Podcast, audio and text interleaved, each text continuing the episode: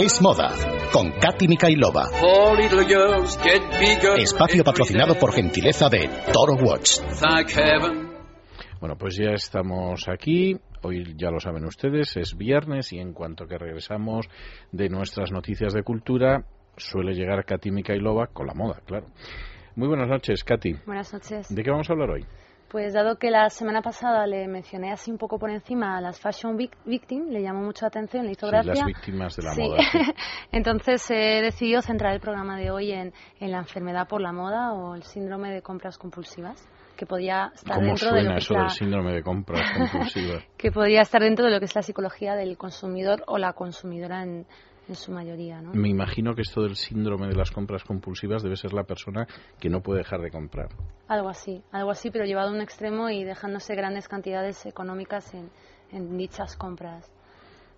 Entonces, bueno, pues de todas las profecías que, que, promulgaba Marx, las únicas, la única que podríamos decir que a día de hoy tiene sentido es el fetichismo hacia las mercancías Es interesante esta interpretación de Marx. Sí, un poco también consecuencia en la actualidad de una sociedad consumista, que a mí me parece bien que una sociedad sea consumista, pero claro, cuando lo llevas a un extremo hasta el punto de que te endeudas o dejas todo tu dinero en, en prendas materiales que no te aportan absolutamente nada, es cuando empieza a ser un poco preocupante.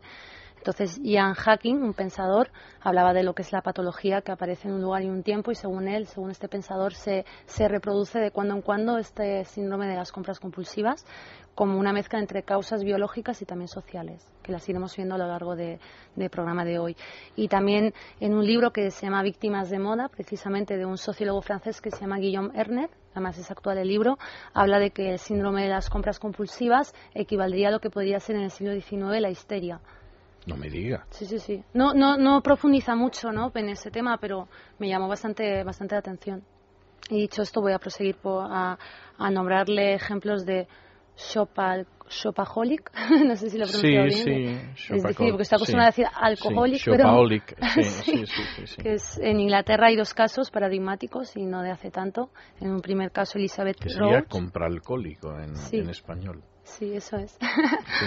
Entonces, Elizabeth Roach es una mujer que llega a robar 250 mil dólares a, a su jefe para rellenar su guardarropas. Y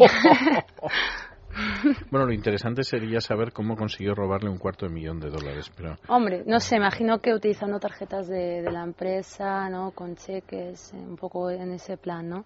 Y su filosofía de vida era un poco, pues, cuando no trabajaba, compraba aunque llegó incluso en algún momento a sustituir el trabajo por las compras. De hecho, tenía una reunión en Londres y no acudió a la cita para dedicarse a una tarde de sesiones de shopping y se dejó 30.000 euros en una sola tarde. No está mal, no está mal para una tarde. ¿eh? Hay un caso más interesante porque también salpicó a lo que es Internet y a toda esta comunidad internauta, que es el caso de una tal Karin, que por Internet mm, pidió a, la gente donativos para que les ayudara a, pagar la deuda, dado que su banquero le había amenazado con que le quitaría la tarjeta de, de crédito porque por sus continuas y obsesivas visitas a tiendas como Prada o Gucci.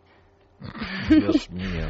Y de hecho ya llegó a crear una web que ya no está activa, lo digo por si algún alguno de nuestros oyentes les apetece meterse, se llamaba safekarin.com y había un boicot por parte de otros internautas que crearon don'tsafekarin.com, pero ninguna de estas dos webs ya no está ya no existe, pero sí que es verdad que hay información. De hecho, en el caso de Elizabeth Road, hay una, un artículo publicado en un, medio inglés y, en el caso de Karin hay, hay, creo que hasta hay un perfil en Wikipedia. Bueno, la verdad es que además la sensación que da es que, bueno, esta gente es como el alcohólico, el toxicómano, ¿no? Hmm. Sí, sí, sí. Pero en compras. En compras, eso es. Entonces, ¿qué conclusiones podemos deducir de, de, todo esto? Pues diversas preguntas, desde quién es el público, cuál es el target de, de todo esto, ¿no? Pues una mujer básicamente son mujeres, aunque ahora ya empieza a haber también un poco con homosexuales adictos a la moda, pero en su mayoría siguen siendo mujeres. Nuevamente de una edad a partir de los 30 años, básicamente porque antes de los 30 no tienes independencia económica. Aunque una se endeude para, para estas compras compulsivas, quieras o no, pues hace falta un poco de independencia. O sea, estas las conocemos porque estas se endeudaron hasta las cejas y trascendió. Eh, la mayoría ni sabemos quiénes son, sospecho. No, no, hombre. Hombre, habría tres tipos de, compradoras compulsivas. estos casos que son llevados al extremo, que son de alto mantenimiento. Luego están las compradoras compulsivas a un nivel mucho más light, que podría ser chicas que acuden a Zara, a lo mejor no llegan a endeudarse, pero buscan compras más asequibles económicamente y a lo mejor no llegan a hipotecarse, pero, pero sí que compran mucho y sin saber por qué. Y luego está la compradora potencial, que de esas hay muchas también en España actualmente, pero que todavía como que no, no se han lanzado a, hacer esas compras de esa manera tan, tan brusca ¿no? y, radical. Y continuando con esto, pues cuáles son los rasgos comunes que pueden presentar estas mujeres? Pues la mayoría son, son nerviosas, son inseguras. Y si piensan en lo que les va a llegar de la tarjeta de crédito es para que sean histéricas, sí. Claro. Inseguras, nerviosas. Eh, muchas tienen un vacío espiritual o sentimental importante porque si tú tienes una familia, un marido, una pareja que te hace feliz, no necesitas algo. Además, te pararía los pies y ve que empiezas a hacer esas cosas, pero muchas veces son mujeres solitarias y, son infelices en definitiva, ¿no? También tienen una absurda... Es decir, la compra compulsiva actúa como una especie de mecanismo de compensación a la infelicidad. Podría ser, sí, sí, sí. Porque en definitiva, si una persona sufre algún tipo de depresión o traumas, que eso seguramente lo habréis hablado el otro día con doña Pilar Muñoz, ¿no? Acerca de las compras por internet, había escuchado algo. Pero sí, sí que es cierto que, claro, cuando en tu vida, en tu día a día no, no estás bien, no estás a gusto, tratas de rellenarlo de alguna forma. Igual que hay gente que termina comiendo mucho, otros consumiendo drogas o alcohol. Cada uno tiene su manera de, de huir del mundo real y de hecho estas, estas fashion victim ¿no?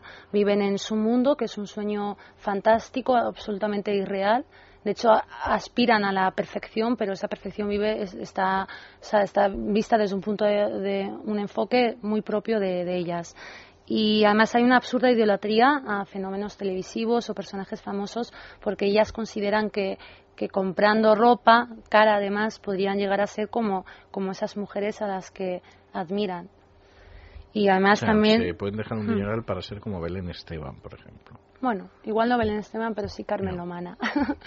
que es como el extremo contrario a Belén Esteban, pero en la misma línea, ¿no? Y, además son narcisistas estas mujeres, ¿no? Porque para que le des importancia a cosas que, que son forman parte de la imagen de, de una mujer, pues, pues ese narcisismo de hacerte fotos, de verte, de comprar cosas, porque creyendo, o sea, al llevar ropa cara crees que, que vas a tener más poder y mayor estatus a nivel social y realmente eso es una es una tontería. ¿Cuál es la diferencia entre un comprador normal y una compradora compulsiva? Es que el normal, en teoría, va acude a comprar ropa mm, intentando satisfacer una necesidad.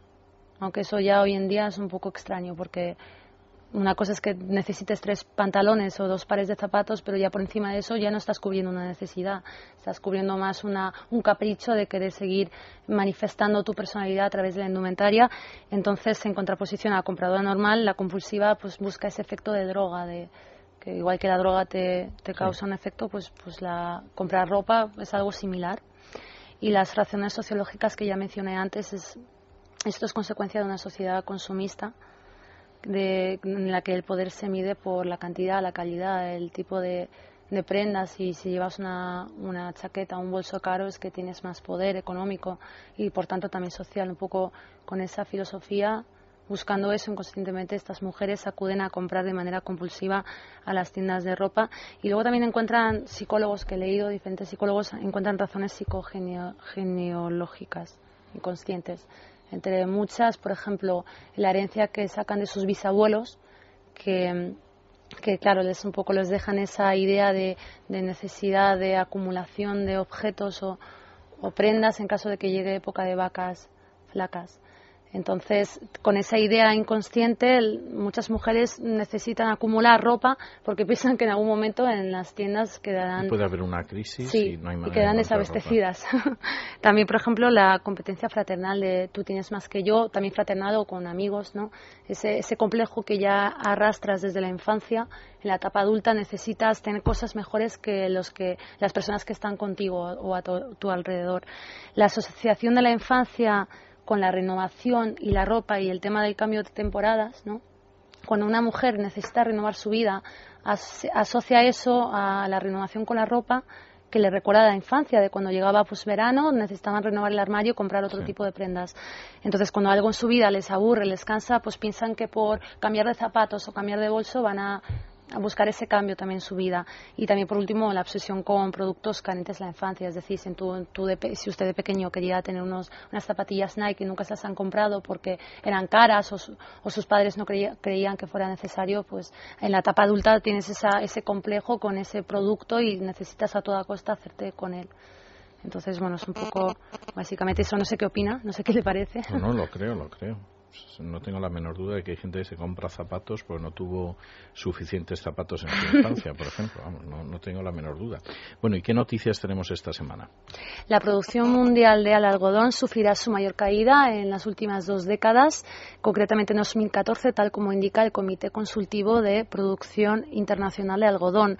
Esto se debe a la decisión de países como Estados Unidos o India en reducir eh, las plantaciones a lo que se suma también la, el deseo de China por la importación de un algodón de mayor calidad. Hay que destacar que en 2012 ha caído un 7,7% la producción de algodón. Cambiando de tema, las ventas de prendas deportivas en la moda española se reduce un 5% a lo largo de 2012, tal como indica la consultora DBK. Esto se debe a que ha habido una disminución en la renta disponible de las familias, pese a que se esté haciendo cada vez más y más deporte.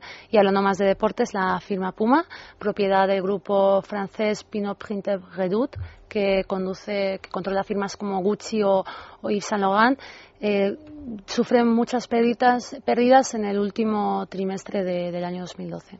Dicho esto, si quieren profundizar más en estas noticias, no se pierdan el blog Vísteme Prisa en el semanario Gente. Pues muchísimas gracias, Katy.